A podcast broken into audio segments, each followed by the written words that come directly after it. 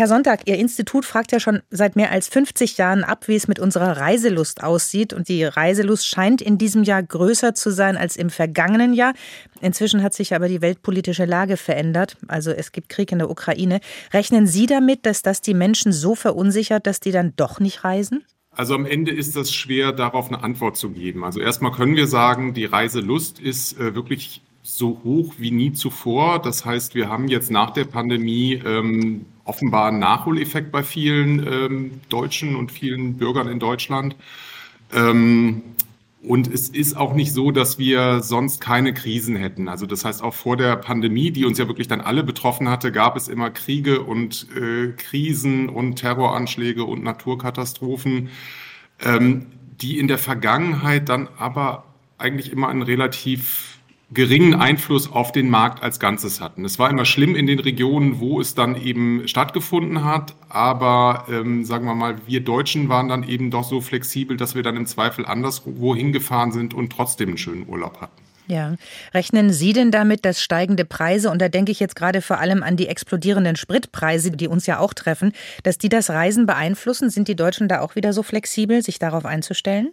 Also das alles, was wir jetzt äh, sehen, ist ja wirklich äh, katastrophal und einfach äh, beschäftigt uns ja jetzt in unserem Alltag und in unserem Denken.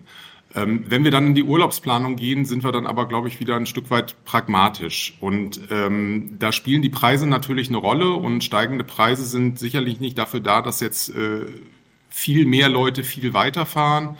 Ähm, aber in der Regel schaut man eben, was dann eben doch ja vor dem Hintergrund auch des eigenen Geldbeutels dann möglich ist und im Notfall passt man sich eben an. Jetzt ist unser Alltag ja im Moment in großen Teilen geprägt von Gedanken und Sorgen wegen der Pandemie. Das habe ich angesprochen, wegen des Ukraine-Kriegs. Kann es sein, dass solche Krisen die Menschen dazu bringen, vielleicht erst recht in den Urlaub zu fahren, also aus dem Alltag auszubrechen? Was haben Sie da für Erfahrungen? Äh, also wie gesagt, sie sind zumindest ähm, in der Vergangenheit nicht so gelagert gewesen, dass sie jetzt einen großen dämpfenden Einfluss gewesen äh, gehabt haben. Deshalb ja, ist, ist vielleicht diese Schlussfolgerung erlaubt, dass man auch mit dem Urlaub ein Stück weit der äh, Realität entfliehen möchte und ähm, ja, auch mal wirklich dieses sich die Batterien aufladen, sich was Gutes tun, auch gerade in solchen Zeiten dann auch ja einfach für jeden Einzelnen dann wirklich wichtig ist. Wohin wollen die Deutschen dies Jahr denn besonders gerne? Können Sie das sagen? Äh, ja, das ist wiederum einfach mit dem Wollen.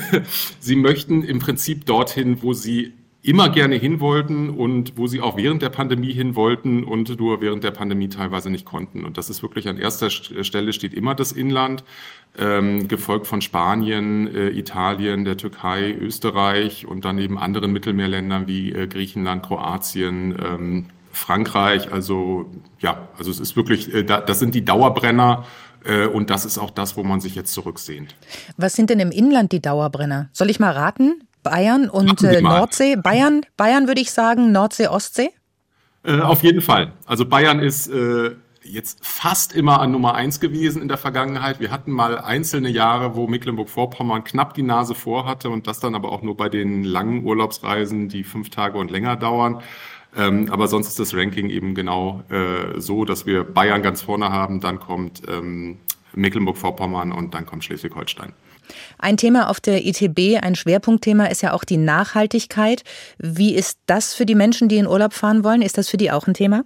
Das ist ein großes Thema, äh, vor allen Dingen im Kopf. Das heißt, ähm, wenn man die Menschen fragt, ob ihnen Nachhaltigkeit im eigenen Urlaub wichtig ist, und das äh, differenzieren wir so, dass wir eben auch sicherstehen, dass, äh, sicherstellen, dass die auch verstehen, was wir meinen. Also, dass wir sagen, ne, äh, ökologische Nachhaltigkeit, das heißt, die Umwelt soll äh, möglichst wenig beeinflusst werden, und auf der anderen Seite soziale Nachhaltigkeit, das heißt, es soll äh, den Angestellten und der Bevölkerung möglichst gut bei der, dabei gehen.